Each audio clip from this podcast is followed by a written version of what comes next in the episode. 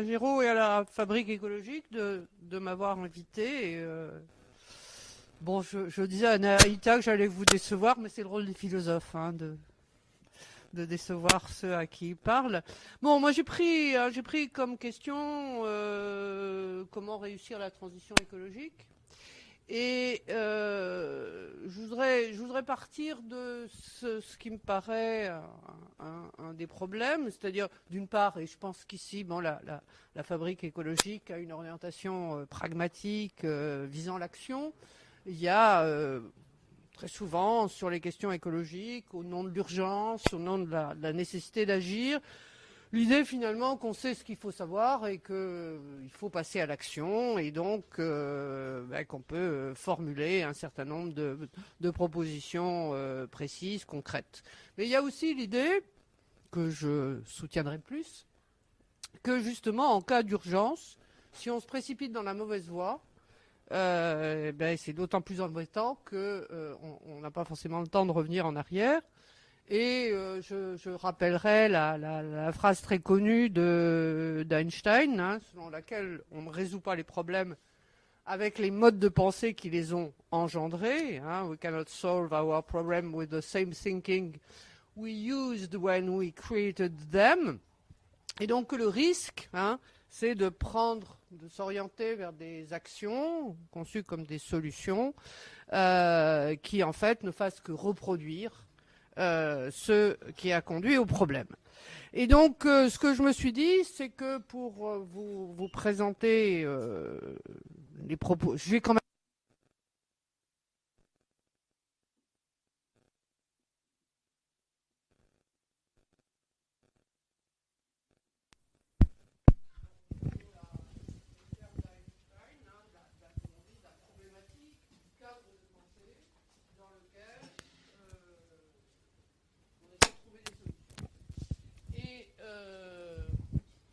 Ça, c'est mieux? Ok.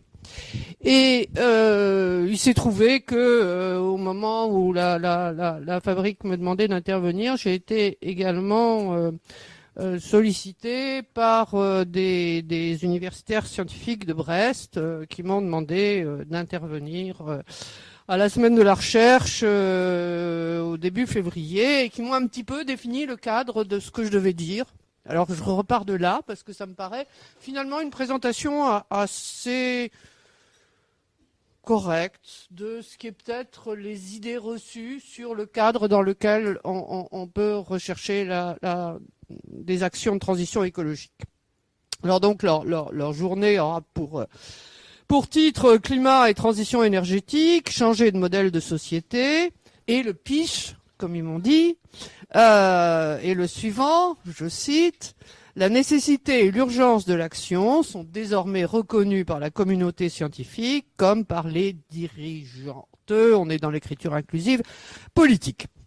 Changement climatique et raréfaction des ressources énergétiques sont les deux faces d'une même problématique. Réduire rapidement les émissions de gaz à effet de serre dans un monde en croissance démographique et économique. Je crois qu'on peut trouver là, hein, j'y reviendrai hein, sur, la, sur cette phrase, les idées reçues au, bon sens du terme, hein, de la, euh, du cadre dans lequel on, réfléchit à la, alors qu'il dit la transition énergétique, euh, quoi, avec plus d'ambition, on dira euh, transition écologique. L'objectif, me disait-il, étant donc de faire réfléchir sur les conséquences d'une transformation profonde, rapide et progressive du secteur énergétique dans son ensemble, et dans la perspective d'une décarbonisation effective de l'économie et de la société. Alors, bon, je vous ai dit que j'allais vous décevoir. Euh, je vais faire ce que une des rares choses que je sache faire, qui est de, déconstruire hein, ce, genre d'affirmation et d'essayer de montrer en quoi ça va pas de soi, en quoi ça pose des problèmes et en quoi ça peut orienter vers d'autres solutions que celles que ça indique. Bon, on pourrait très bien prendre ça comme cadre et, par exemple, euh, dire bon ben voilà, euh, la communauté scientifique a, prévenu, les dirigeants politiques prennent des décisions euh, en fonction d'une croissance démographique et économique. Bon ben pour une, une une économie décarbonée, eh ben, on va discuter des mérites comparés de la poursuite du nucléaire et qui, comme chacun sait, est une énergie décarbonée et du maintien, enfin du développement au contraire, des énergies renouvelables, éoliens ou, ou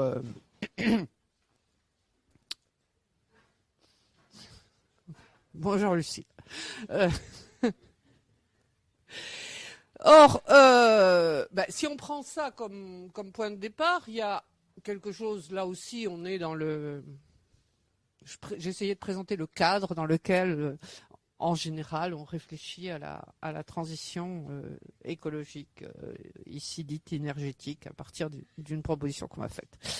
Et donc, euh, bon, ben, généralement, quand on dit ça, il y a une objection immédiate qui arrive, c'est que tout ça, c'est bien joli. Hein, la, la, communauté scientifique dit, le problème, c'est peut-être que les dirigeantes politiques disent oui, oui, mais ils font rien.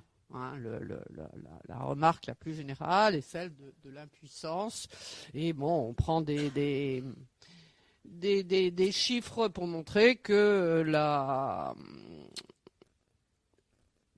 les émissions de carbone, euh, loin de diminuer, auraient plutôt tendance euh, à augmenter. Et donc, dans ce, cette, présentation à, deux éléments, euh, la communauté scientifique, les experts et les politiques, il manque un troisième terme, qui est la société civile.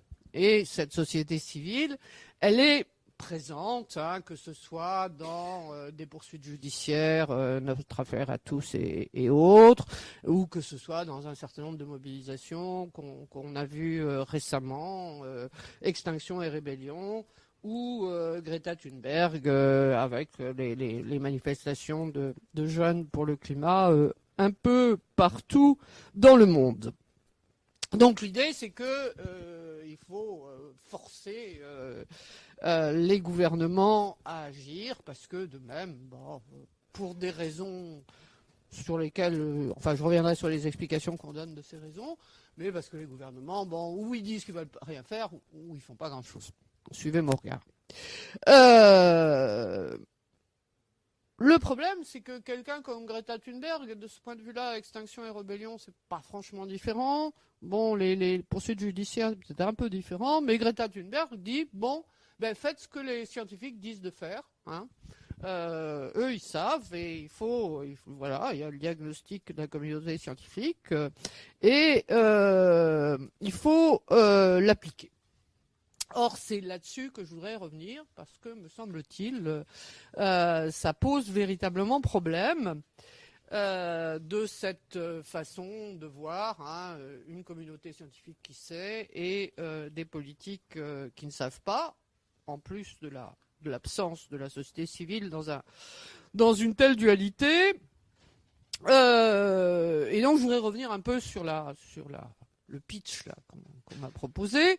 Et en reprendre alors euh, bon je, vous le relis rapidement hein, euh, changement climatique et raréfaction des ressources énergétiques sont les deux faces d'une même problématique. Ça va pas de soi hein, ça va pas de soi euh, on peut au contraire montrer que le problème c'est pas la, raréfaction des ressources c'est plutôt qu'on a trop de pétrole que, que pas assez. Donc ça même ça ça va pas de soi. Mais j'insisterai plutôt euh, sur ce qui est donné, hein, le, tel que qu'est présenté le, le, cadre de la réflexion, c'est il faut aller vers euh, vers euh, une économie décarbonée, tenant compte finalement de ce qu'on peut appeler des contraintes, hein, croissance démographique et croissance économique, hein, réduire rapidement les émissions de gaz à effet de serre dans un monde en croissance démographique et économique. Alors je ne vais pas vous dire ce que vous savez tous, je vais juste le rappeler un peu. Premièrement, bah, la question de la croissance démographique n'est pas une question qui va de soi. Hein. Euh, vous savez aussi que euh, dans les débuts de la réflexion, dans les années 70, hein, euh, dans les débuts de la réflexion sur ce qu'on appelait alors la crise écologique, on a mis beaucoup l'accent sur sur la, la, la, la, l'excès de population, hein, sur la surpopulation, c'est, c'est, c'est une, euh, un élément que, que prenait euh, le, le, rapport Meadows, une des données que prenait le, le, le qu'incorporait le, rapport Meadows, mais très vite, hein, on, a, critiqué ça de différentes façons. D'une part, il semble, moi je suis pas démographe, hein, mais il semble que cette croissance se ralentit et que début vers le, le, siècle prochain, on sera plutôt en, inversion, hein, on sera plutôt dans un, dans un une sorte de dépeuplement, euh, mais surtout, euh, ce qu'a appris la réflexion, ce qu'a fait surgir la réflexion, c'est l'idée que bah, tous les tous les humains ne pèsent pas le même poids, euh, que c'est donc qu'il y a un problème de d'inégalité de ce point de vue-là dans, l'empreinte écologique, euh, d'inégalité nord-sud, et que euh, poser la, la, la, la, surpopulation comme une donnée non réfléchie, bah, c'est une façon de masquer euh, l'inégalité entre pays du Nord et pays du Sud, qui est très, au contraire, une donnée extrêmement importante de la de des règlements climatiques et des actuels problèmes. Quant à la croissance, là aussi, je ne vais pas insister parce que c'est quelque chose que vous connaissez tous. Je vais juste euh, rappeler que non seulement bah, comme outil, disons, comme outil de, de, mesures économiques, euh, c'est l'objet de, de nombreux, alors de mesures, disons, du PIB, c'est l'objet de, de, nombreuses euh, critiques, en particulier en ce qui concerne euh, les indicateurs, hein, l'idée que euh, la mesure du PIB, là aussi, est trop réductrice, trop simple, euh, et qu'il faut tenir compte d'une diversité d'indicateurs. Mais c'est aussi l'idée que la croissance, qu'on appelle la croissance économique, c'est pas seulement des éléments quantifiés, hein, permettant de dire un taux 2, etc. Mais euh, c'est une sorte de, d'entente sociale, hein, puisque sur la croissance se fait, le, on pourrait dire, une articulation entre le secteur économique et le secteur social, euh, qui marque et le, New Deal de, Roosevelt euh, dans, dans les années 30 et ce qu'on a appelé les, les 30 glorieuses. Alors là aussi, dès, qu'on regarde, euh, on se rend compte bah, que euh, les conditions actuelles ne, sont plus les mêmes et que, disons, quand on parle de, croissance verte, ou euh, comme le font les démocrates aux États-Unis de, Green New Deal, ben, peut-être que ce Green New Deal, ce, cette nouvelle donne verte, ben, le Colonial New Deal reposait hein, sur une économie carbonée, bon, comme l'a montré le, livre de Timothy Mitchell, hein, Carbone Démocratie, et que de ce point de vue-là, un, Green New Deal est problématique. Je suis pas en train de vous dire ça n'existe pas, mais je dis ce qui est donné comme des euh, évidences est en fait extraordinairement problématique. Euh, j'ajoute à ça que bon, là aussi, un certain nombre, vous savez, un certain nombre d'économistes ou de sociologues euh, ont montré que ben, euh, la, croissance, euh, n'y en avait plus beaucoup au nord. Hein, et que les promesses d'emploi qu'elle portait n'étaient pas réalisées du fait de l'importance des, inégalités. Autrement dit, quand on reprend l'ensemble, hein, ce qui peut, vous dis à première lecture, on se dit bah oui, bon, c'est ça, c'est bien résumé, quoi, c'est correct en fait, bah, ça, ça, se démolit un peu, euh, ça se déconstruit un peu, euh, et que, bah, en particulier, hein, l'idée de, de, euh, réduire rapidement les émissions de gaz à effet de serre dans un monde en croissance démographique et économique, ça vaut peut-être pour les pays du Sud, mais ça vaut plus pour les pays du Nord, qui ne sont plus ni en croissance démographique, ni en croissance économique. Donc, qu'est-ce qu'on a, il me semble, quand on regarde, hein, quand on regarde cette présentation qui vous dit, bah, finalement, c'est simple. Il y a les scientifiques qui donnent, euh, qui donnent un avis, il y a les politiques qui agissent, et que quand on dit, bah, finalement, les politiques agissent pas, on dit, bon, avec un peu, un, petit peu de manif, un petit peu de pression, on va y arriver.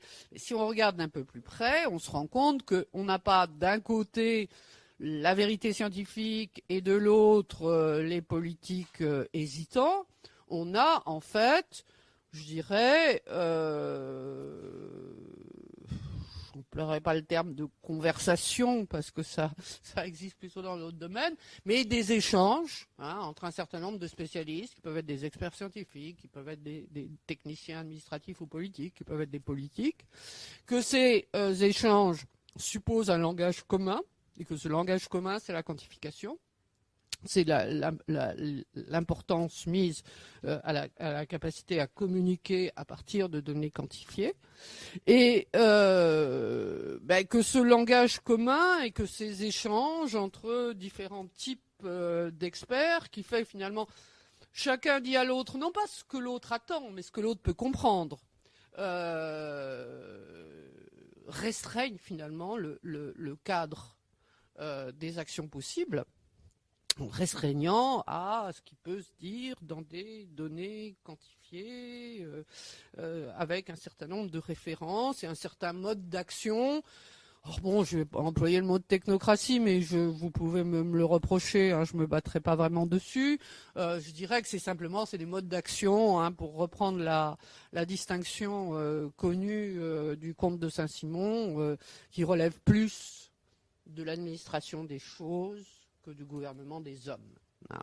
Et que parce que ça relève plus de l'administration des choses, ces choses qu'on mesure, qu'on quantifie, qu'on compare, que du gouvernement des hommes, eh bien, ce type de façon de problématiser les choses a, on l'a vu, j'ai essayé de, le montrer en tout cas, en tout cas c'est ce qui me semble, a euh, pour conséquence d'occulter en fait la dimension sociale et euh, les disparités sociales.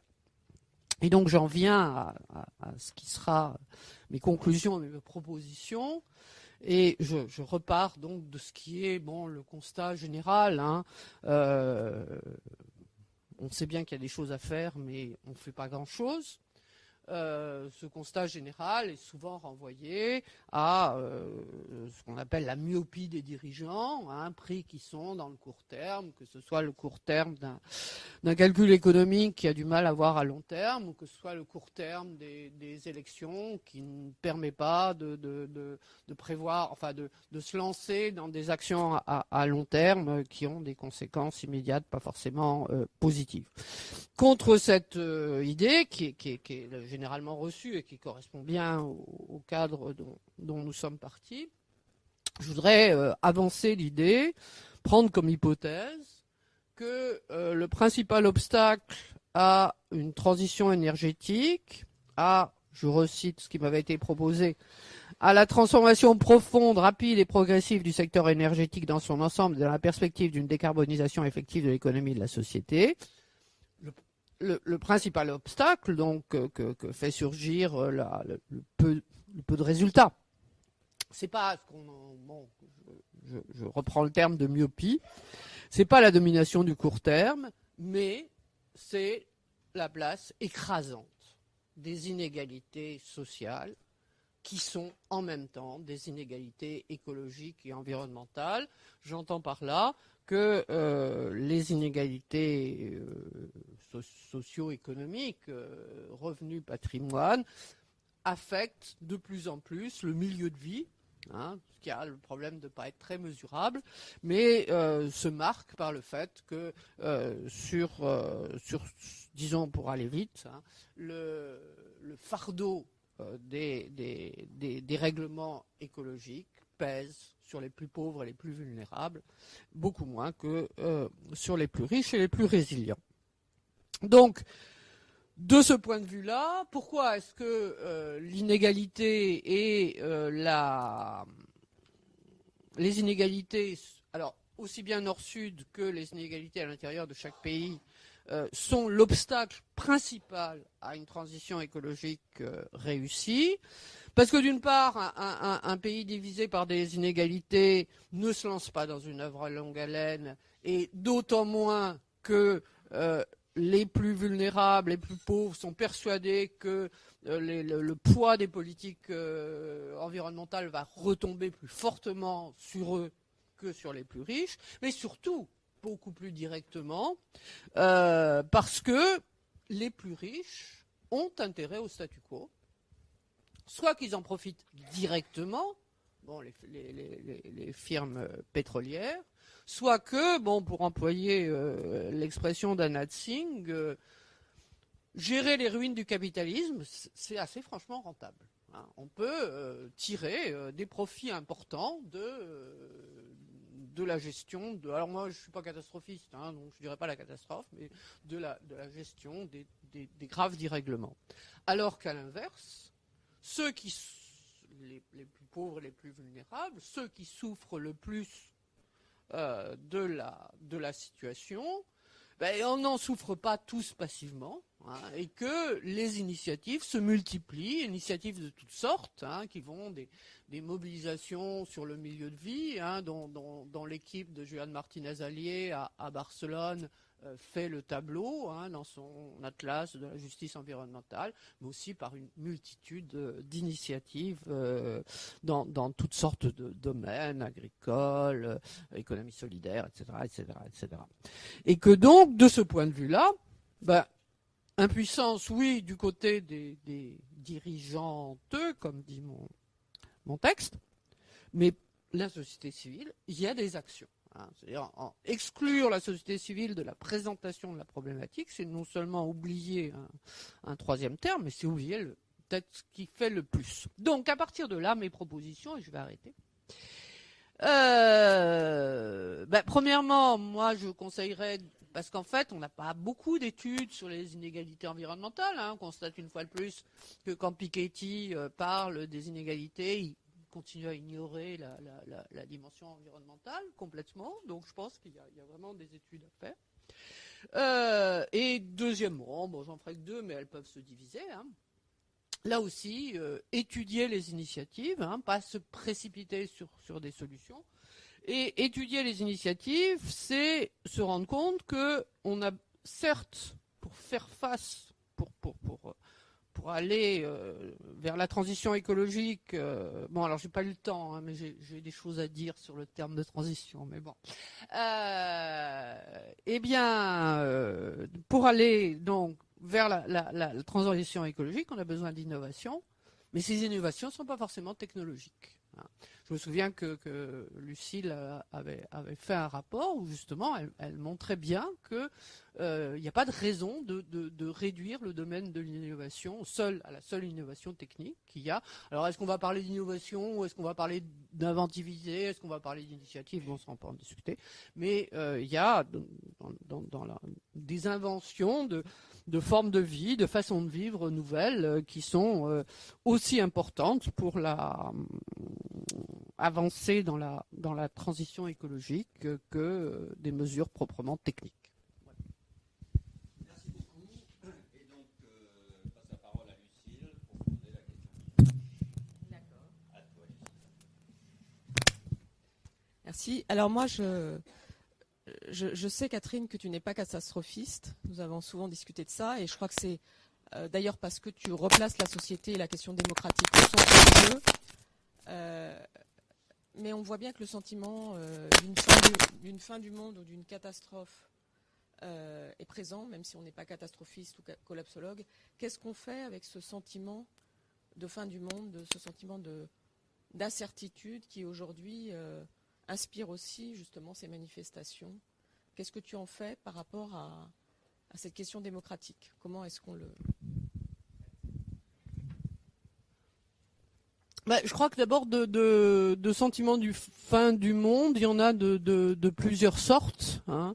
Entre euh, j'ai mercredi dernier, j'étais au jury euh, d'une thèse euh, qui a été soutenue dans ce qui est un nouveau domaine académique que je ne connaissais pas, qui est le marxisme écologique. Hein. c'est une nouvelle discipline académique. Euh, et qui n'était pas inintéressant. Euh, je sais pas très bien ce qui restait le marxisme. Enfin, c'est une autre question. Mais ce qui, ce qui montre, ce que montrait, c'est pour ça que je citais cette thèse, ce qui montrait bien, c'est ce que j'ai appelé euh, la, gestion capitaliste des ruines à son côté privé, qui est une certaine forme, disons la, la collapsologie, hein, qui est une, une gestion privée en repli sur soi de la, catastrophe à venir. Hein. On, va chercher un endroit euh, et on se met dans un endroit où on sera un peu à l'abri et on se met dans la disposition d'esprit qui fait que ça se passera pas trop mal. Euh, je pense que euh, c'est vrai que les, manifs autour de comme celle de, de Greta Thunberg, moi quand je les ai vus arriver, je me suis dit, bah, ça y est, les catastrophistes, ils ont gagné, ils ont réussi à faire peur. hein. Mais euh, c'est autre chose. hein. Il y a une mobilisation, il y a une action. Euh, Il y a euh, bon. Personnellement, bah, je, l'ai montré. hein, je pense que ce qui se fait dans ces mobilisations est plus important que ce qui est visé. hein. cette façon de dire au, gouvernement euh, faites ce qu'on vous dit de faire, ça me paraît pas très bon. Mais cette mobilisation, cette fête, euh, le, terme euh, connu d'empowerment intraduisible, hein, qui, donne une existence publique, une force à la jeunesse, je pense que c'est différent d'un sentiment privé de fin du monde. hein. Donc moi je dirais qu'il y, a- une diversité de, de... on ne peut pas l'unifier. quoi. Merci. Je vais moi aussi poser une question avant de vous passer la parole. Euh, je, je- je- je partage totalement cette idée que le, le- le- le basculement tout simple euh, de solutions qui seraient scientifiques sur la transition euh, écologique et énergétique euh, n'est pas opérationnel et ne marche pas. Et, de ce point de vue-là, je pense que le message qui est de dire simplement il suffit d'écouter les scientifiques et puis d'appliquer ce qu'ils disent et puis euh, tout, ira bien me, paraît faux. D'ailleurs, un tout petit peu, je trouve, une, personnellement, je le dis, une dérive du GIEC euh, qui euh, fait des analyses, et de ce point de vue-là, il est parfaitement dans son rôle, et c'est extrêmement important de savoir où on va. En revanche, l'idée qu'il puisse y avoir dans les rapports du GIEC des solutions paraît une idée qui euh, est dangereuse, euh, parce que, euh, comme tu l'as dit, les solutions, et, c'est là-dessus que je voulais venir, nous, nous, y compris à la fabrique écologique, on a le sentiment que les solutions doivent se co-construire avec les citoyens et que ça ne peut pas être des solutions venues d'en haut. Donc le sujet des inégalités, évidemment, est très prégnant derrière tout ça, mais est-ce qu'il n'y a pas quand même aussi un sujet qui est de se dire, sur un certain nombre de, domaines, on n'arrive pas à mettre en place les mécanismes permettant de co-construire avec la société civile, avec les différents partenaires, des solutions qui permettent d'avancer suffisamment rapidement. Alors, il y, a, toute une série de tentatives, il y a la Convention citoyenne, etc., etc. Mais on voit bien qu'on n'arrive pas à embrayer et que, du coup, on a toujours cet écart, y compris, moi, on le voit bien dans les différents euh, travaux que nous faisons, euh, dans le- cet entre une attitude euh, de protestation, de mobilisation, etc., de, beaucoup de gens, et à juste titre, et puis de l'autre côté, l'espèce de panne d'inspiration que peuvent avoir un certain nombre de nos gouvernants sur le fait de se dire mais comment faire et quoi faire pour qu'il y ait des solutions qui soient acceptées par le plus grand nombre. Et donc est-ce qu'il n'y a pas un problème de mécanisme démocratique pour arriver à des, solutions plus, plus concrètes? Je vais tiquer bien sûr sur le terme de mécanisme. Euh, quand je parlais euh, d'administration des choses plut- plutôt que de gouvernement des hommes, hein, avec le, mécanisme, on est, euh, on est dans le langage des causes et des effets, alors que le langage de la politique, c'est le langage de la sociabilité et du conflit, me semble-t-il. hein. Donc, alors, je peux pas m'en empêcher. Mais attends, attends, attends, attends. Alors, moi, ce que je crois, moi, ce que je crois, c'est qu'on regarde pas assez ce qui se fait. Je vais faire, je vais prendre un exemple, euh, parce que on, on- on m'a- on m'avait demandé de, faire la postface d'un livre qui était une série d'enquêtes sur euh, l'agriculture biologique dans les pays francophones, en, Belgique, euh, en Suisse et en France. Et une agriculture biologique, pas, pas, pas de la grande production qui fait du, du goutte à goutte sans, euh, sans intrants chimiques, non, une, agriculture biologique où il n'y a pas seulement justement une modification technique, mais des, formes de, de- de so- de sociabilité différentes avec des échanges, etc. Et donc, il y a deux choses qui m'ont frappé là-dessus. La première, c'est que quand on demandait aux différents agriculteurs qui, faisaient de l'agriculture biologique euh, qu'est-ce qu'est-ce que ça leur apportait, qu'est-ce qu'ils en attendaient, ils disaient pas c'est pour sauver la planète. Ils disaient c'est pour retrouver notre autonomie. Euh, parce que au lieu d'être intégrés par des firmes qui leur donnent les semences, euh, les, produits de traitement, ben, ils, développent leurs propres euh, moyens et ils ont à réapprendre. Hein. Donc, de ce point de vue-là, alors ce n'était pas une autonomie au sens d'indépendance, au contraire, ils développaient c'était une autonomie relationnelle, mais le point de départ, c'était ce qu'ils avaient envie de faire. Et je crois que ça, c'est très important. La deuxième chose qui m'avait frappé dans, ce, dans cette série d'enquêtes, c'est que, par rapport à ce que tu dis, on apercevait le moment, sur, plusieurs exemples, où le passer au bio, au d'initiatives individuelles par des gens qui faisaient ça parce que ça leur plaisait, parce qu'ils voulaient de redevenir autonomes, parce que euh, euh, des, enfin des raisons qui venaient d'eux-mêmes, ça pouvait devenir une conduite rationnelle pour des agriculteurs pas idéologiquement convaincus de, de, la. Donc il y avait un moment où il y en avait suffisamment pour que ça devienne une conduite qui se généralise. Avec un autre exemple qui était, qui était donné, où qui était donné, c'était dans la, je sais plus si c'est dans la région de Genève ou dans la, dans la région française euh, de France qui est, limitrophe de la, de la frontière suisse, où euh, il montrait comment les services des eaux locaux, pour euh, dépolluer l'eau, avaient intérêt à soutenir l'agriculture biologique. Et donc, c'est là aussi que ça pouvait devenir un, un incitatif pour des gens qui n'avaient pas une vocation biologique. Donc, il me semble que euh, je retraduirais ce que tu dis en comment une série d'initiatives isolées peuvent-elles devenir un réseau Et c'est là qu'on se rend compte aussi qu'il n'y a pas de raison d'opposer ce qui est de l'ordre de la société civile et ce qui est de l'ordre de l'État. L'État peut très bien aider, à condition qu'il oblige pas, me semble-t-il, ou que ça ne vienne pas que d'en haut. Voilà.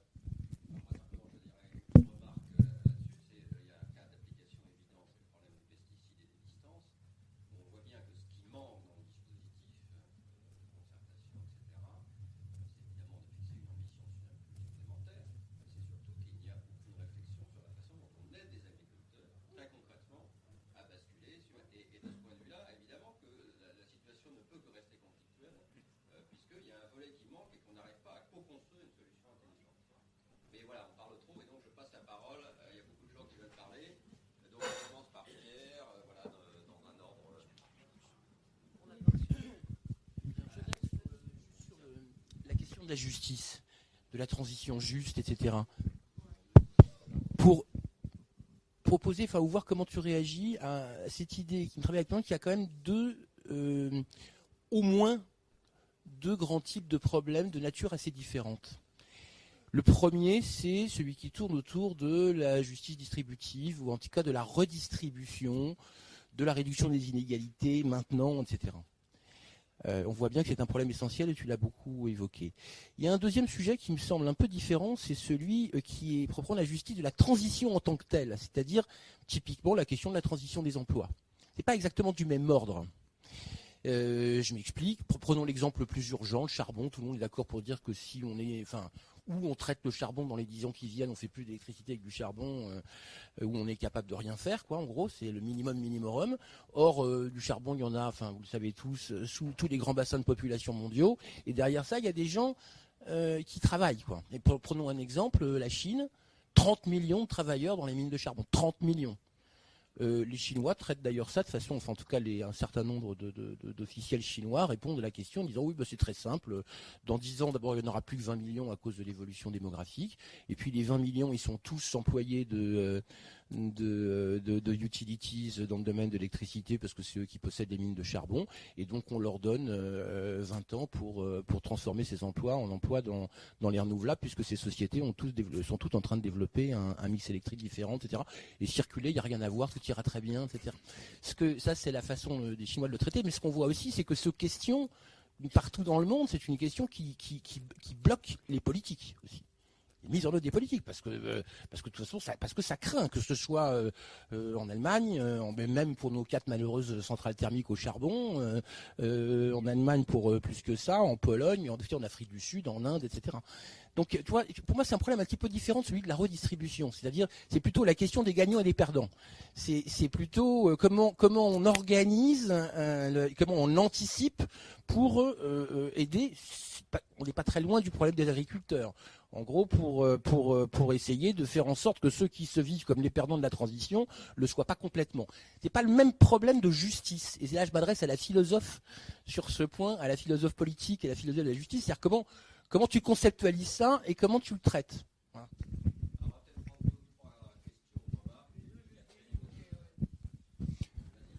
Oui, donc euh, Sylvain Rotillon, moi je suis euh, au service de la recherche du ministère de la Transition écologique et solidaire et c'était à la fois un témoignage, c'est sur la, première chose, euh, on travaille actuellement sur des, les, expérimentations citoyennes, on a un programme de recherche CITIN qui, regarde ce qui se passe réellement, concrètement sur le, et on constate effectivement que c'est les, motivations des, personnes qui s'engagent, que ce soit sur les questions de la gratuité, sur des questions de l'énergie, c'est pas pas des problématiques de, changement de société global, c'est ça part de, de, questionnements immédiats, de ça peut être aussi des, visions plus, globales. Donc on s'intéresse à ça et sur la question des pesticides, on travaille justement avec des équipes en recherche participative qui cherchent à co-construire des solutions de pour, diminuer ce passé, améliorer les pratiques de ce côté-là. Ma, question, elle était plutôt sur après sur la, question des transitions parce que c'est vous avez botté un peu en touche là-dessus et je pense que le, terme est, important. Il y a plusieurs façons de concevoir la transition et ça guide beaucoup la façon dont on va la, dont, on va la mener. On peut euh, en, ayant en prenant deux, simplement deux définitions, celle couramment qu'on utilise et celle qui est dans tous les discours, euh, c'est celle de passer d'un état à un autre, comme si on savait quel était l'état sur lequel on voulait aller. Et euh, la, difficulté est là. Si on prend cette définition-là, c'est euh, effectivement on est sur quelque chose d'assez mécanique où on va se dire je sais d'où je viens, je sais où je veux aller. il suffit de mettre en place des solutions qui me permettront d'atteindre cet objectif. Or, le problème, c'est qu'on ne sait pas vraiment où on va. Euh, et c'est l'autre, une autre définition de la transition qui est plutôt le chemin qu'on va suivre pour aller quelque part, sans définir ce quelque part. Et si on prend, si on se met sur cette définition-là, on voit bien qu'on n'est plus sur des questions de, mécanique directe, mais qu'on est sur des questions d'expérimentation et de recherche quasi permanente d'ajustement. Or, aujourd'hui, on est vraiment quasiment systématiquement sur la première définition. Et une ministre que je citerai pas a d'ailleurs dit euh, la, transition c'est pas facile, il faut, du temps. Mais non, il faut pas du temps si on se met en marche tout de suite.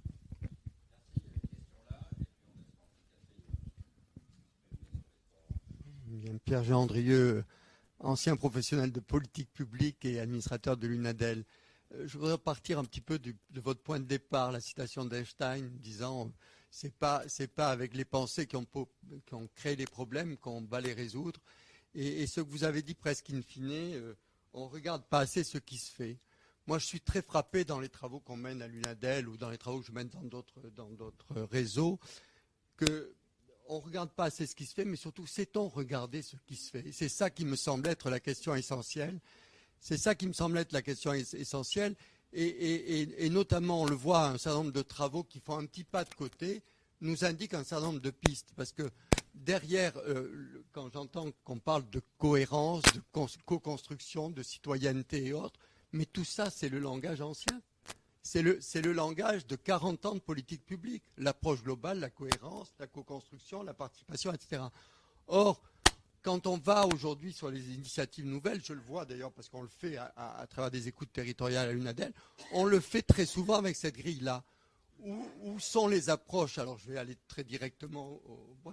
Où sont les approches qui prennent en compte euh, la personne et pas l'individu pas l'individu social mais la personne Où sont les approches qui font place à la sociologie clinique ou à l'ethnographie Où sont les approches qui font place à l'anthropologie on ne peut pas à la fois dire qu'on est dans un moment, je veux dire, de transformation essentielle d'anthropocène et continuer à penser la réalité, y compris les initiatives, parce que c'est là que s'invente le monde, y compris les initiatives, avec les mots et les pensées passées.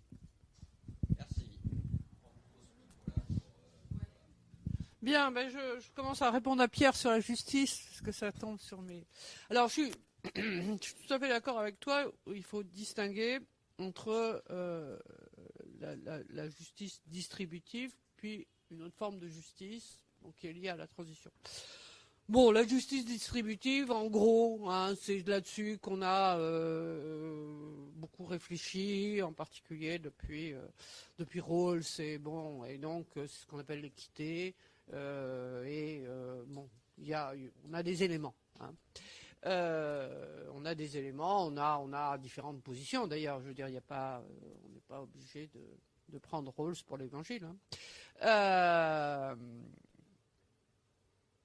Sur la question, et je vais venir à ta question, sur la question des inégalités environnementales, à mon avis, une des raisons qui font que les inégalités environnementales, qui ne sont que la dimension environnementale des inégalités économiques, hein, fondamentalement, c'est pas un nouveau, mais c'est que ça, ça a été montré par euh, un, certain nombre de, philosophes, dont euh, la philosophe américaine euh, Iris Marion Young, il y a déjà un petit moment.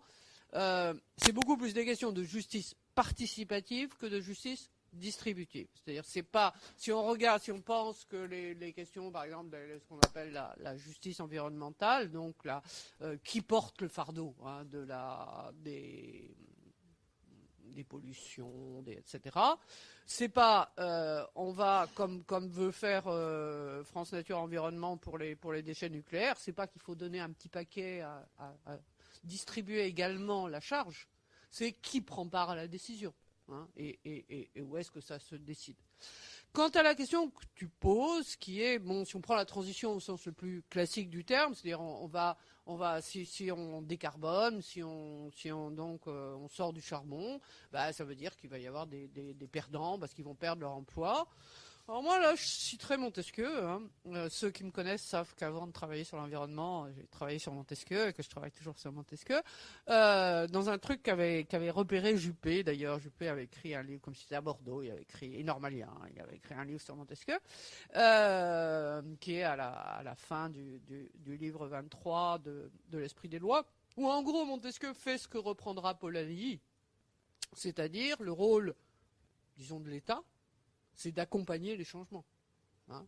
C'est de, faire en sorte que, euh, eh bien, euh, ceux qui qui en pas, qui, qui, qui, qui, supportent le poids euh, de, la, de la transformation. Et bon, ce que, ce que Montesquieu et ce que Karl Polanyi, il y a, beaucoup de, de, proximité, me semble-t-il, entre Montesquieu, bon, même s'ils n'ont pas les mêmes positions politiques, mais ce, que, ce, que, ce que Montesquieu puis Polanyi euh, reprennent, hein, euh, c'est l'idée ben, qu'il y a des temporalités différentes hein, et que la, temporalité de l'économie euh, n'est pas la temporalité de ce que nous appelons le social maintenant. hein, et que le, temps de la perte d'emploi est, est- est- est pas le temps de l'adaptation du, marché et qu'il y a des problèmes d'adaptation de temporalité et que ça, c'est le rôle de l'État. Le problème, c'est que les États font pas grand-chose dans la, dans la situation présente. Retour au risque technocratique, oui. Non, mais je dis c'est le rôle de l'État et, et, et, il faut voir ce qu'il fait et, mais disons, ça, ça ne va pas, c'est pas le problème de euh, ce que Rawls, euh, reprenant euh, une formule stoïci- stoïcienne, appelle une société bien ordonnée. C'est un problème beaucoup plus politique. C'est ça que je voulais dire. Mais euh, je suis pas en train de dire l'État, l'État, l'État. Hein. Euh, simplement, euh, c'est- là qu'est le problème, quoi. Donc justice distributive, justice participative et comment on, prend en compte la disparité des temporalités. Et ça, ça me paraît important. Mais j'ai pas, je vous ai bien dit que j'avais pas de solution, que les philosophes sont tout justement à poser des questions, pas vraiment à donner des réponses. Euh, alors sur euh, la, la- la- la remarque que, que, vous avez faite et euh, qui me, je vais y répon- répondre du coup à la, à la remarque que vous avez faite. Je crois que c'est tout à fait vrai. Hein. Euh, le problème de la phrase de- d'Einstein, c'est qu'on ne sait pas jusqu'où on remonte. hein. Et c'est sûr que euh, les catégories euh, d'analyse socio-écologique ont besoin d'être remis en cause. Moi, j'avais été très étonné d'entendre, alors c'était à propos des Gilets jaunes, c'était le sociologue François Dubé que j'ai connu à, à Bordeaux. J'a- j'avais été même assez choqué parce qu'il avait dit, mais enfin, nous savons que la France est un des pays les plus, égalitaires du monde, et pourtant, les Gilets jaunes se plaignent des inégalités. Donc, ils se trompent. Et c'est que ce qu'ils prennent pour des inégalités, c'est un problème d'identité, et donc, ils sont à droite, et donc on les laisse tomber. Euh, je trouve c'est incapable. Alors que dans le livre, comment il s'appelle, celui qui a publié un petit livre sur les Gilets jaunes, s'appelle euh, Inji euh, Laurent Jean-Pierre, non, un nom comme ça, euh, dit ben, euh, ben, on va remettre en cause nos catégories. Et ça, ça me paraît tout à fait juste. Et je dirais non seulement. C'est pour ça, je crois que je ne sais plus lequel d'entre, d'entre vous a parlé de, d'enquête participative. C'est aussi le mode d'enquête. Sauf que, bon, participatif, on, met un petit peu tout, ce qu'on veut dessous, mais bon, bref. Donc je suis, je suis, je suis entièrement d'accord. Alors, euh, sur la transition, et ça sera ma dernière réponse, euh, bon, j'avais, effectivement préparé quelque chose, parce que le terme de transition est un terme très flou, et euh, ça a été remarqué par plusieurs gens, plusieurs personnes, c'est un terme assez mou. Hein. Alors, c'est sans doute parce que la révolution, c'est un terme complètement dévalorisé, hein, ou employé par n'importe qui, alors, on peut se dire, bon, on a pris transition, qui est un terme plus, plus, soft, quoi. En fait, quand on regarde, et moi j'avais un peu regardé parce que j'ai été amené à intervenir dans les trucs sur la transition, c'est un terme de théorie des systèmes. C'est un terme de théorie des systèmes, donc, euh, bon, euh, qui, est une, enfin, qui est une théorie euh, multidisciplinaire importante, etc., et qui désigne un, processus au cours duquel un système passe d'un régime d'équilibre dynamique à un autre. C'est-à-dire que euh, il y a un an ou deux ans, euh, il y a eu euh, le prix Nobel de physique a été sur des études de transition de phase. Hein, donc c'est pas forcément humain la transition, c'est le passage d'un système à un autre. Et quand on parle de transition à ce moment-là, on parle on, désigne la globalité du changement attendu, c'est-à-dire qu'on n'a pas, euh, il ne s'agit pas de minuscules euh, de, choses disjointes. Hein. Il s'agit de l'ensemble du système. Alors on peut parler de, système énergétique ou de système écologique, il y a différents systèmes. Et l'autre différence, et là je pense qu'on va retrouver la différence que vous signaliez, la question centrale à ce moment-là est celle du chemin permettant de passer d'un état euh, à un autre, du rythme et des moyens. Hein, c'est donc euh, c'est pas moi ma, ma, propre comme comme j'ai un passé lointain, ma propre réticence à la transition, c'est que quand, quand j'avais euh, moins de 20 ans et qu'on on, on, émettait des doutes sur le caractère socialiste des pays dits en socialisme réel, non, c'est le moment de la transition, on y arrivera plus tard. bon, donc j'étais assez méfiante vis-à-vis du terme de transition. ouais, ouais. bon, mais c'est pas quand on est en théorie des systèmes. Alors à ce moment-là, il peut y avoir une conception de pure ingénierie de la transition. Le, et je pense que Rockstrom ou, des, modèles de ce genre sont des modèles d'ingénierie de la transition. Donc à ce, je pense que les. Alors, c'est pas forcément ça. De ce point de vue-là, dans, le, dictionnaire de la pensée écologique, qui a été dirigé par, par Dominique Bourg, il y a deux articles sur la transition, et c'est un peu la vision ingénierique et la vision plus politique. Merci. Alors, d'autres questions là-bas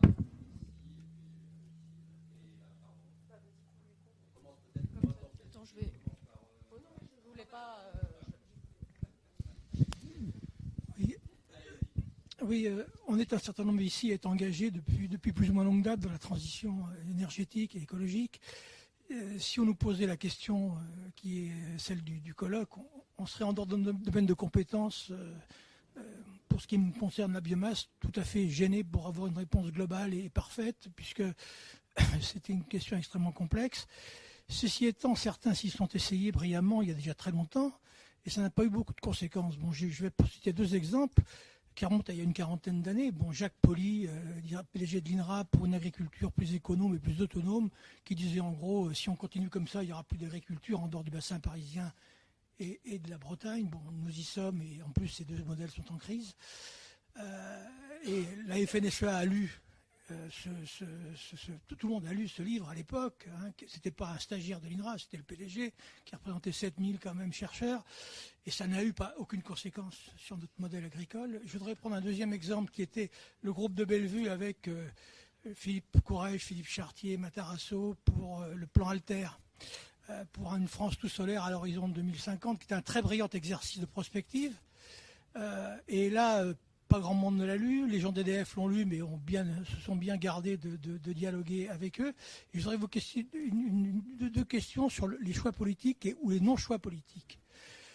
Euh, je vais prendre l'exemple du pétrole et du fissile. Sur le pétrole, personne n'a pris un choix politique. Personne n'a jamais dit on va développer la consommation de pétrole pour augmenter le PIB. Bon, ça s'est fait de façon, euh, disait, une acceptabilité politique et sociale. Euh, on est passé de 160 millions de tonnes en pétrole à 240 au niveau de notre consommation d'énergie primaire, mais personne n'a fait ce choix, politique consciemment. Par contre, sur le nucléaire, ça a été décidé sous De Gaulle, confirmé sous Giscard, mis en œuvre sous Mitterrand, sous les, du corps des mines, du, rapport Péon, de façon totalement classique. Là, c'est bien un choix politique lourd.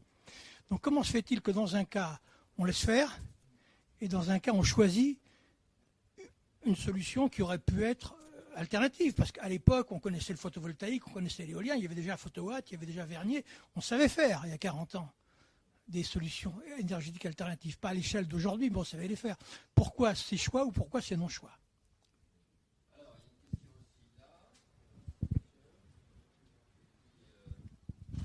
Merci. Pour euh, rebondir sur la question, l'intervention précédente, je veux dire que Jacques Poli, je trouve que c'est un exemple très intéressant quand même de schizophrénie totale puisque tout en écrivant ça, il a envoyé l'INRA absolument dans la direction opposée à ce qu'on aurait pu conclure à partir de ce qu'il disait. Donc, euh, absolument. Donc, euh, je trouve c'est intéressant justement de, se poser la question de savoir comment un type peut écrire ça, faire le contraire. Et après, évidemment, on peut pas se demander comment les dirigeants peuvent s'y retrouver là-dedans. Euh, ma question était un peu haute. C'était personnellement, je suis beaucoup plus catastrophiste que toi. Et la question que je me pose, c'est est-ce qu'il y a des points sur lesquels on peut être d'accord et des points sur lesquels on peut pas être d'accord quand on est catastrophiste ou pas Je trouve que c'est une question qu'on devrait se poser, d'essayer de voir, parce qu'évidemment, quand on est catastrophiste, on se dit, bon, maintenant, ce qu'il faut, c'est préparer l'après. La, catastrophe, on l'évitera pas, on va foncer dans le mur, on va se casser la gueule, et le système social va se casser la figure, le système économique aussi, le système écologique aussi, et comment on reconstruit derrière. Est-ce que c'est très différent de ce qu'on va pouvoir réfléchir quand on pense qu'il n'y aura pas de catastrophe vraiment, ou est-ce que c'est euh, de toute façon la même chose qu'il faut faire?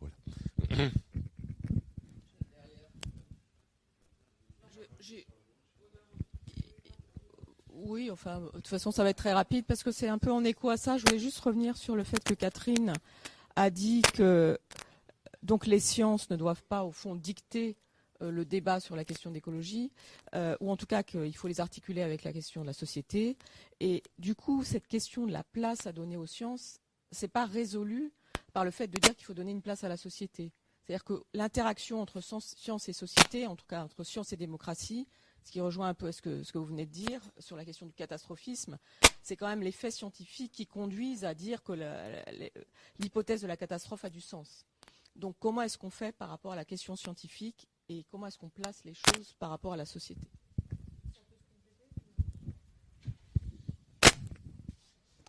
Oui, Sylvain Boucheron, merci pour euh, cette intervention intéressante. Il y a, un point qui me gêne, c'est qu'on dit d'un côté, euh, c'est pas la science justement qui doit dicter ce qu'elle doit faire, euh, mais finalement, qui dicte qu'il faut une transition écologique euh, Qui sait si c'est une minorité de personnes Est-ce qu'on n'est pas dans la dictature écologique, c'est-à-dire on impose une vision de société par un petit nombre qui n'est pas comme dans un système démocratique, 51% des, des personnes minimum.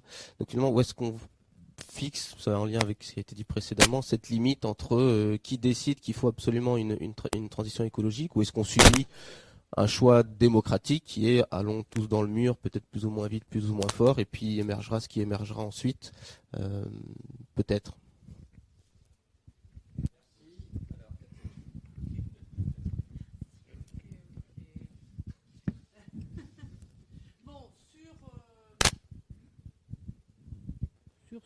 Choisi ou, ou, ou, pas choisi. Euh,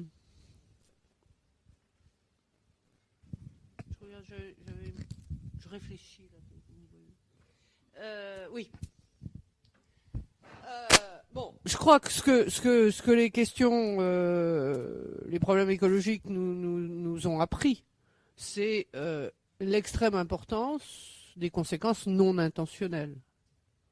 Une, grande partie des, des- des- des- problèmes dont nous souffrons euh, sont les conséquences euh, d'actions qui visaient autre chose. Non, mais je parle du, si tu veux, le changement climatique. Bon, quand, quand on s'est mis à brûler du pétrole, euh, on- n'y pensait pas, quoi. Et bon, alors, puisque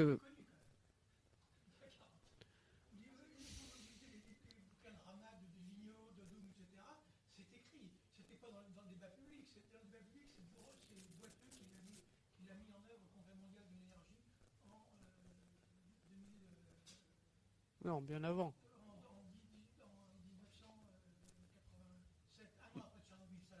Oui, mais même avant, même avant, quand on regarde.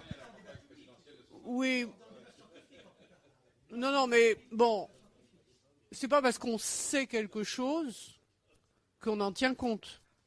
C'est en sens que je dis ceux qui ont. Personne ne leur a dit arrêtez de brûler du pétrole.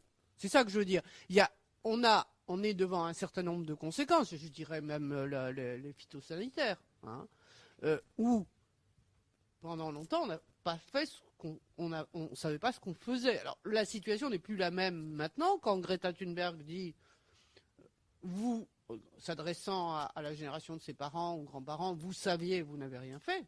Là, c'est vrai. Mais la, la génération d'avant, c'est pas vrai. Bon. D'autre part, il y a effectivement, bon, le choix. euh, il se trouve que j'ai travaillé un petit peu sur les politiques nucléaires récemment, donc je, connais un petit peu quelque chose alors que je ne savais rien avant.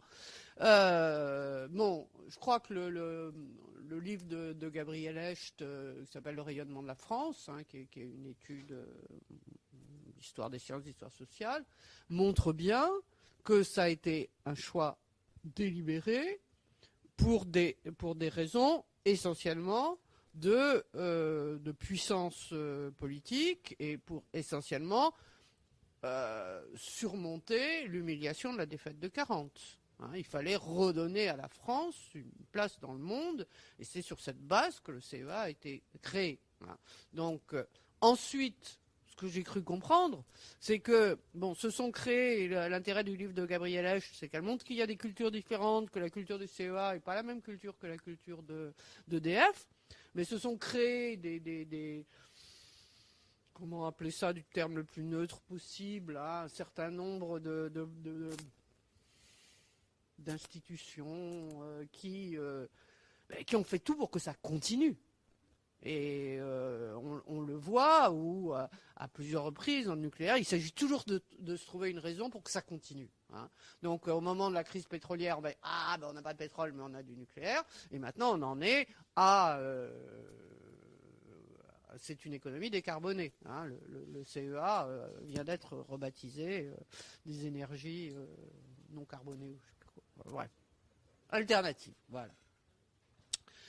Donc ça, donne des, différences euh, qui est à la fois le, très grand secret qui a, accompagné la puissance nucléaire. Moi, je me souviens d'une présentation d'une de mes collègues juristes de, Paris 1 qui a montré que pendant très longtemps, ça c'est même pas allé jusqu'au Parlement. hein. C'était entièrement l'affaire de, de la, de la présidence, même pas du Premier ministre, la présidence du président de la République. Et du corps des mines. Mais quand je dis il y a des gens qui se sont installés et qui n'ont qu'une idée, c'est que ça continue, je pense au corps des mines. De toute façon, ils circulent de l'un à l'autre. hein. Ils vont de l'Andra à l'IRSN, et puis ils reviennent au CEA, et puis ils passent à EDF. Donc, de ce point de vue-là, je dirais, il y a politiquement des différences entre ceux de- devant quoi, de- devant les conséquences desquelles on est, et ce qui a été d'entrée de jeu quelque chose de voulu, sauf qu'on n'a pas pensé à la question des déchets, qu'on n'a pas pensé à la quantité de choses, et que donc on est le, pour moi le problème c'est que euh, on est dans une situation extraordinairement complexe où euh, des, décisions qui peuvent avoir des effets écologiques sont pas pris pour des raisons écologiques. On sait que l'arrêt de, de Notre-Dame-des-Landes, par exemple, la décision d'Édouard Philippe, ça a été absolument pas pour des raisons écologiques. La question de, l'augmentation euh, euh, des, tra- des trajets aériens, il n'en a jamais été question. En même temps, la décision a été prise. Donc il me semble qu'on est sans arrêt dans le- beaucoup plus dans, le non intentionnel que dans le non intentionnel, et ça, pose des problèmes d'action. Bon, alors moi la, référence que j'ai, mais ça ne vous intéresse pas forcément, euh, philosophiquement, c'est à, Sartre et, à, la théorie du pratico-inerte qui rend assez bien compte de ce type. Autant, si vous voulez, Smith avait dit, bon, ben, euh, il y a du non intentionnel, mais c'est la main invisible. Euh, le pratico-inerte, tel que Sartre le montre dans, la critique de la raison dialectique, il prend l'exemple de la déforestation en Chine. Euh, c'est aussi du non intentionnel, mais c'est du non intentionnel plutôt nocif, et surtout dont on reste responsable. Alors que toute l'histoire de Smith, c'était de déresponsabiliser. On peut le traiter comme une nature. Bon, mais ça devient là euh, hy- hy- hyper philosophique. Je, laisse tomber. Je ne suis pas sûr de vous avoir répondu.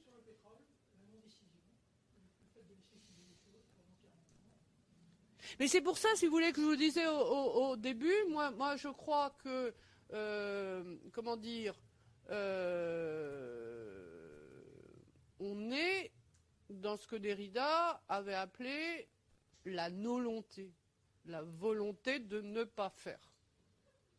Donc on, veut ne pas agir, me semble-t-il. Donc on laisse filer parce qu'on ne veut pas faire quelque chose. Voilà, mais je ne suis pas sûr. euh, L'autre. euh, euh, ouais, la catastrophe, c'est ça? Il y avait une question avant la catastrophe? C'était toi. Ah oui, est-ce qu'on peut s'entendre? Est-ce qu'on peut s'entendre euh, si on est euh, catastrophiste ou, pas catastrophiste? Je ne sais pas si vous suivez euh, AOC. Moi, j'avais fait dans, AOC un, article qui était de dire pour penser la catastrophe, il vaut mieux pas être catastrophiste. Avec l'idée, bon, je m'appuyais en fait sur des sur des, des articles, entre autres choses, qui s'étaient faits autour d'Isabelle Sengers, sur l'idée, et puis ce que, ce que, nous avait dit un, ami économiste, la catastrophe étant par définition imprévisible, l'action la plus rationnelle, c'est de ne rien faire. Et euh, hier, toujours dans AOC, ben, tu peux pas dire elle va arriver après-demain. Le timing. Donc tu peux pas la, la- la- la- faire entrer dans un. C'est plus rationnel. Je reprenne l'argument. hein. Mais c'est plus rationnel de ne rien faire que de- ça explique l'inaction. Il me semble que le catastrophisme conduit plus à l'inaction qu'à l'action.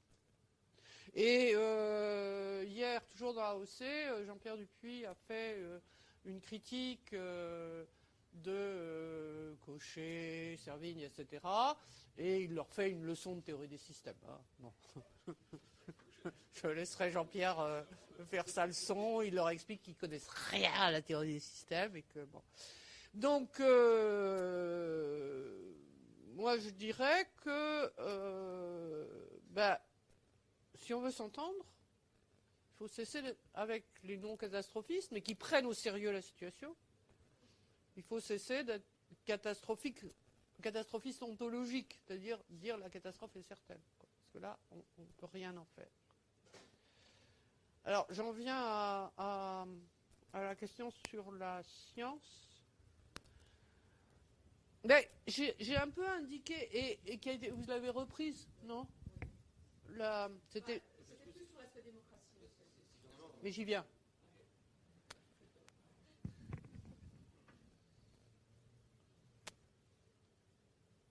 Que j'ai essayé de dire en disant, bon, je ne vais pas dire que c'est une conversation parce que c'est trop, gentil, mais euh,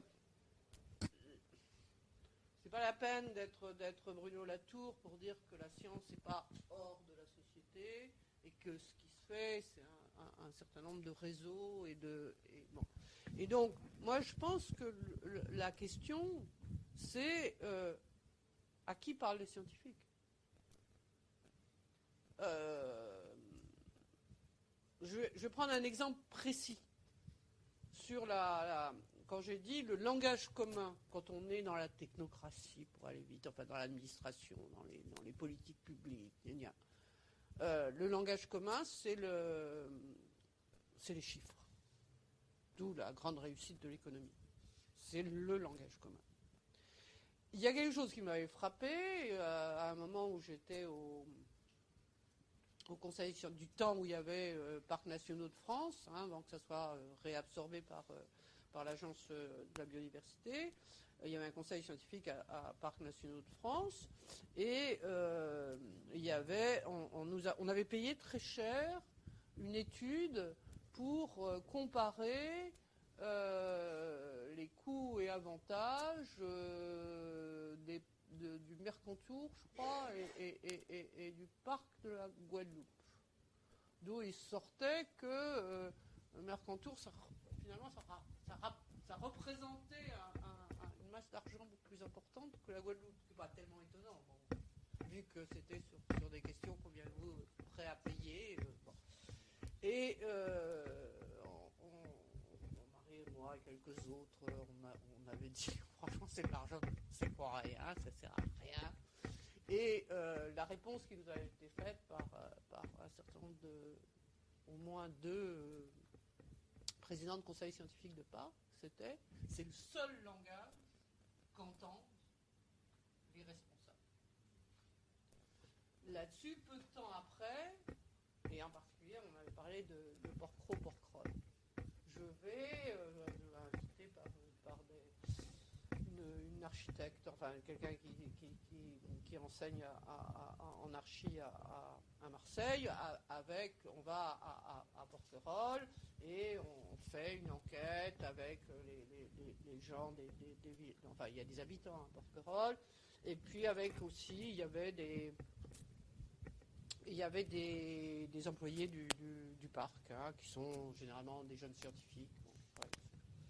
Et euh, vous savez peut-être, hein, sur, la, sur la sur les parcs, la loi de 2006 fait qu'il y a une charte et euh, c'est plus proche des, parcs euh, régionaux, il faut qu'il y ait une entente, etc. Et je pose la question de, mais, est-ce que la base de discussion, ça a été des, des études économiques et pour, convaincre les, euh, les communes du côté du continent d'adhérer Est-ce que c'est le seul langage qu'ils ont entendu On m'a dit non, pas du tout. Hein, ils entendaient d'autres langages.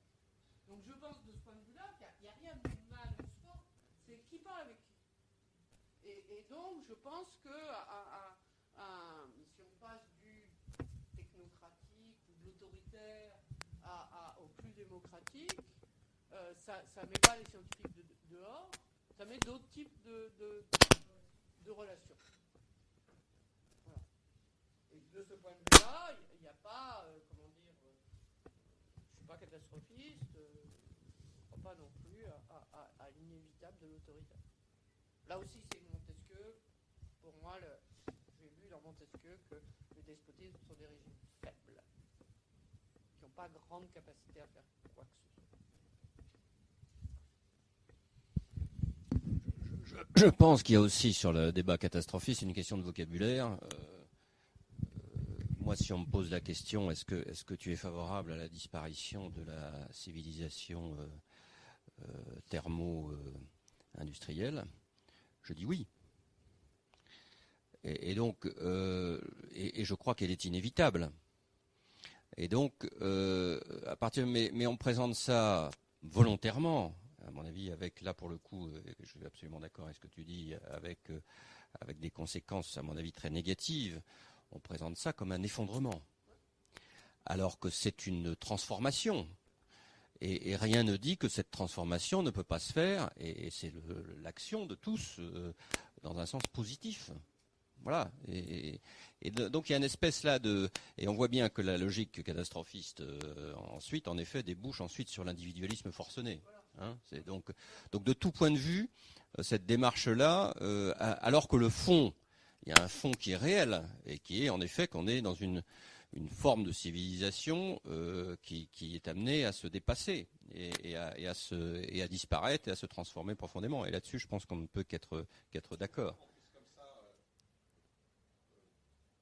qualifier les autres comme si jamais. Je veux dire, si vous, moi, je vois pas pourquoi le catastrophisme serait individualiste. Je veux dire que personnellement, je pense qu'il y a une vraie réflexion collective à mener pour savoir comment on s'en sortira une fois que ça se cassera vraiment la figure. Et si on ne le fait pas, c'est la collectivité qui y perdra. C'est pas du tout individualiste. Je suis particulièrement pas individualiste. J'ai pas d'enfant. Je peux dire que je m'en fous. Hein et euh, voilà. Donc je, je, je suis pas d'accord pour qu'on traite les autres comme ça. Catherine On doit pas être. Ah, Absolument. On peut.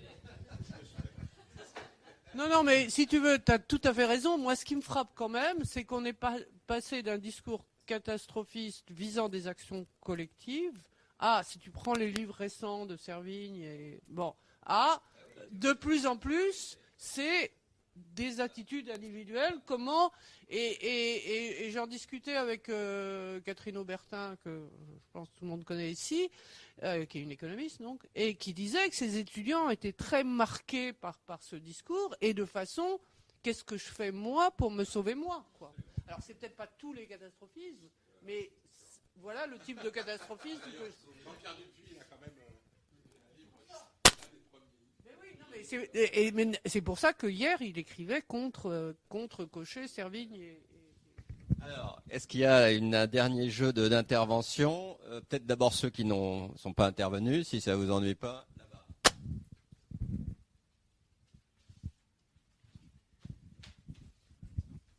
Euh, je vais essayer d'être clair. Euh, moi, c'est vrai que dans tous ces débats-là, euh, j'arrive vraiment parce que voilà, je suis né en 96, Euh, donc je, je, dé- je découvre encore toutes les questions qu'on doit se poser, tous les problèmes que ça, entraîne. Et dans ma démarche, je me rends compte aussi que ça fait quand même quelques années, donc du coup, que je m'investis dans ces questions-là, mais je, suis resté pendant toutes ces années dans une sorte de bulle. on pourrait dire de l'écologie des des, métropoles là où il, y a le pouvoir, euh, là où il y a euh, bah, tous les penseurs, tous les dirigeants, euh, là aussi où il y a les écologistes. La plupart, c'est dans les centres-villes des métropoles. Même quand on arrive en banlieue, on, a beaucoup moins ça. Et finalement, est-ce qu'il n'est pas là aussi le problème? C'est-à-dire, est-ce qu'il ne faut pas, qu'il faut pas inventer j'allais dire l'é- l'écologie de, l'é- de l'écologie pour la France périphérique si, si je veux prendre vraiment une formule euh, c'est-à-dire euh, de, sortir de ça et aussi d'aller vers euh, vraiment des plutôt que de dire ah on a un problème ça remonte à Paris en gros et là on cherche des solutions avec des, intellectuels et des dirigeants qui potentiellement vont se renvoyer la, balle etc est-ce qu'il ne faut pas responsabiliser les, les, les échelles plus, locales et donc du coup les, tous les acteurs et de dire bah, la solution vous la trouvez entre vous.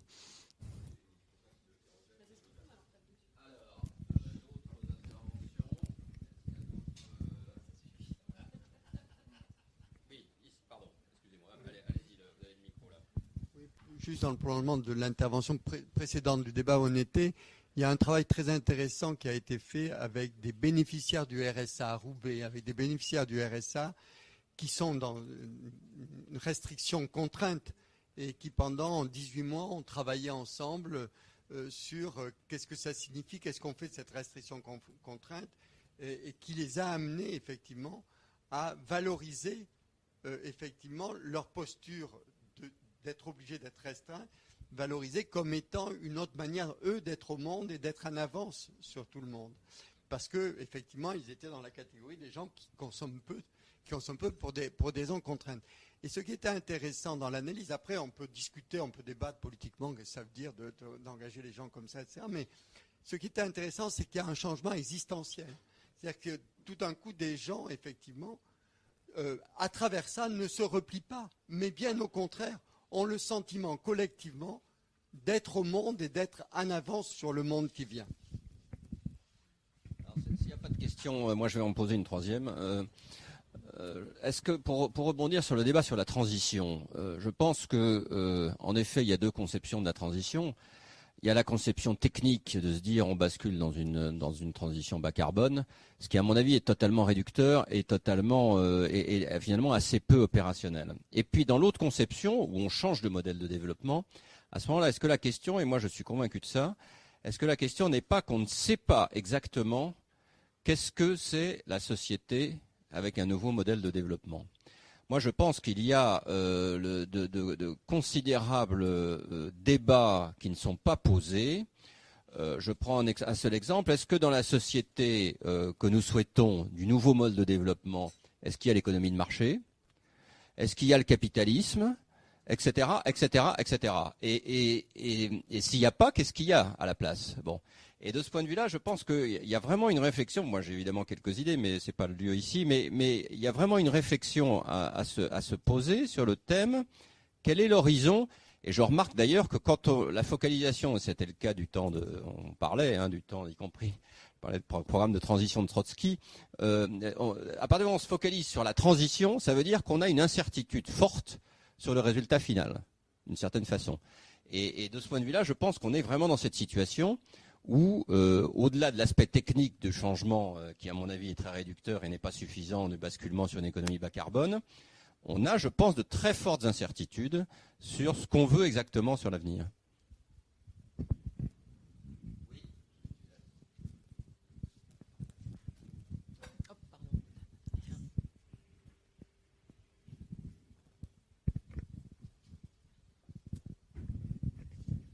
Euh, oui, bonjour, euh, Jean-Baptiste Burcher. Euh, J'avais une question euh, pour revenir sur vos, vous m'entendez Pour revenir sur votre intervention et sur le, le rôle de la société civile que vous que vous expliquez, le, le- et, aussi pour filer le, propos sur l'innovation en disant qu'elle n'était pas nécessairement technologique, mais qu'elle pouvait être aussi dans les usages ou ainsi de suite.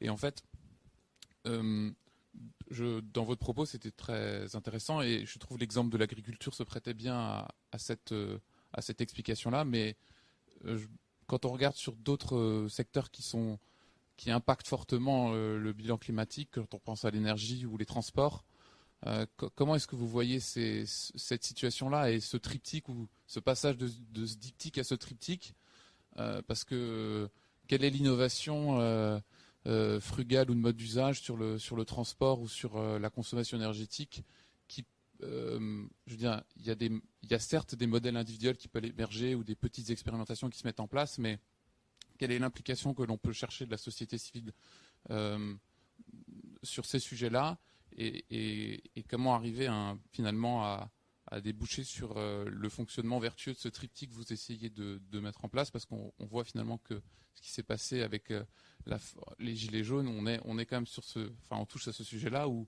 à un certain moment, le pouvoir politique donne une certaine ambition. Alors là, elle est très court terme parce qu'on augmente la fiscalité, mais elle peut être à moyen terme quand on dit on va sortir du véhicule thermique à 2040. Euh, bon, euh, c'est très récent, mais je pense que euh, on n'a pas du tout impliqué la société civile dans cette décision-là. Comment est-ce qu'elle va se l'approprier et comment elle va être capable de mettre en place des, solutions d'innovation et, et- d'appropriation de cette, ce changement finalement de, de son coût de la mobilité, de son coût du type de véhicule qu'elle va utiliser, qu'elle a été habituée à utiliser euh, tout le temps. Donc, euh, donc voilà, c'était un peu ça la question. euh, sur d'autres secteurs finalement, peut-être avec un contenu technologique plus fort ou différent, comment est-ce que la société civile s'approprie cela?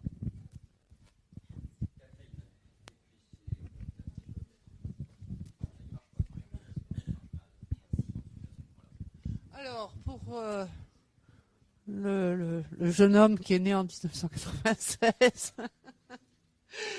euh, alors vous remarquerez qu'il y a quelque chose dont on n'a pas du tout parlé, il n'y a eu aucune question dans ce sens-là, qui est euh, l'organisation politique des questions écologiques. Il n'a pas été question ni d'Europe Écologie Les Verts, ni bon. Donc, je n'en parle pas.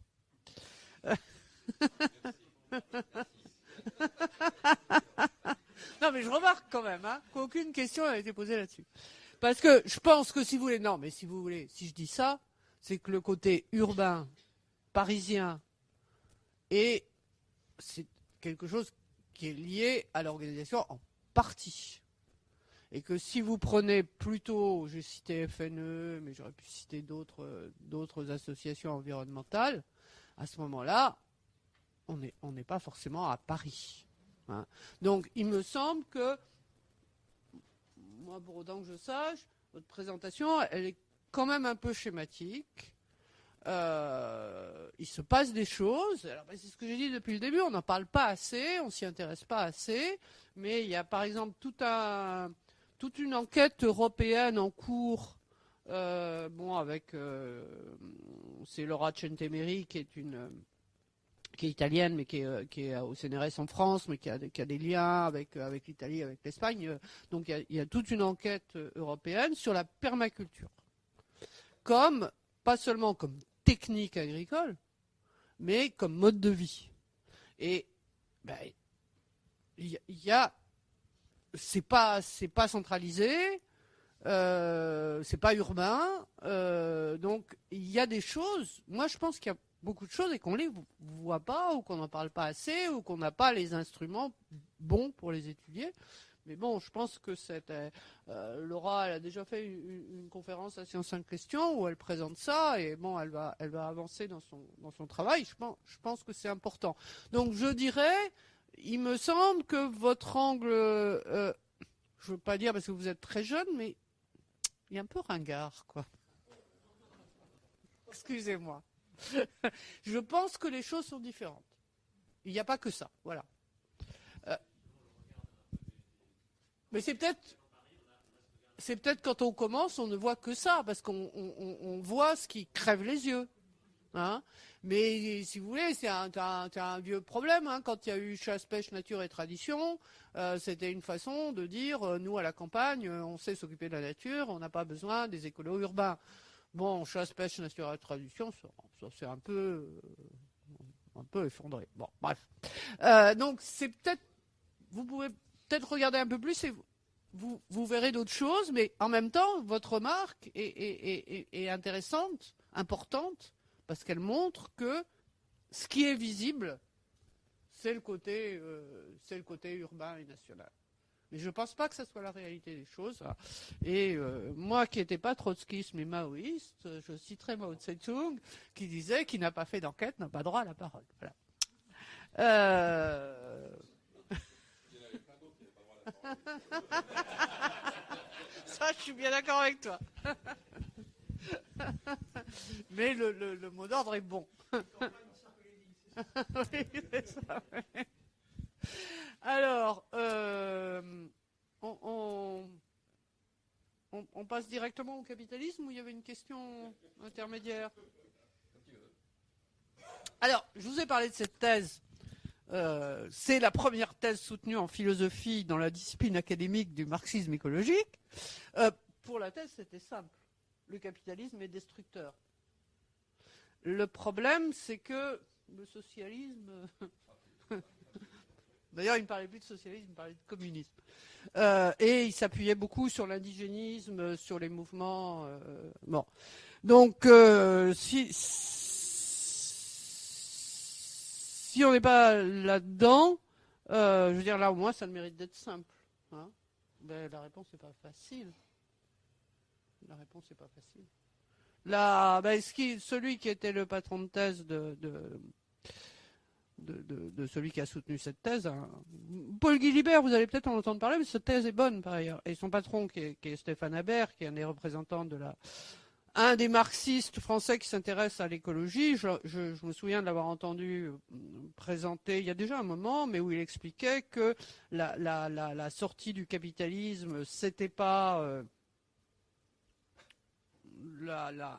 un modèle global alternatif, c'était une, série de, disons, zones libérées, pour prendre du, vocabulaire euh, vietnamien cette fois. Donc, euh, de ce point de vue-là, on retrouve un peu l'écosocialisme anarchiste. hein. Euh, oui, impliquer la société civile. Ben, si vous voulez, j'ai essayé de dire que, allez, je vais encore citer Montesquieu. Moi, je ne suis pas conseiller du prince. hein.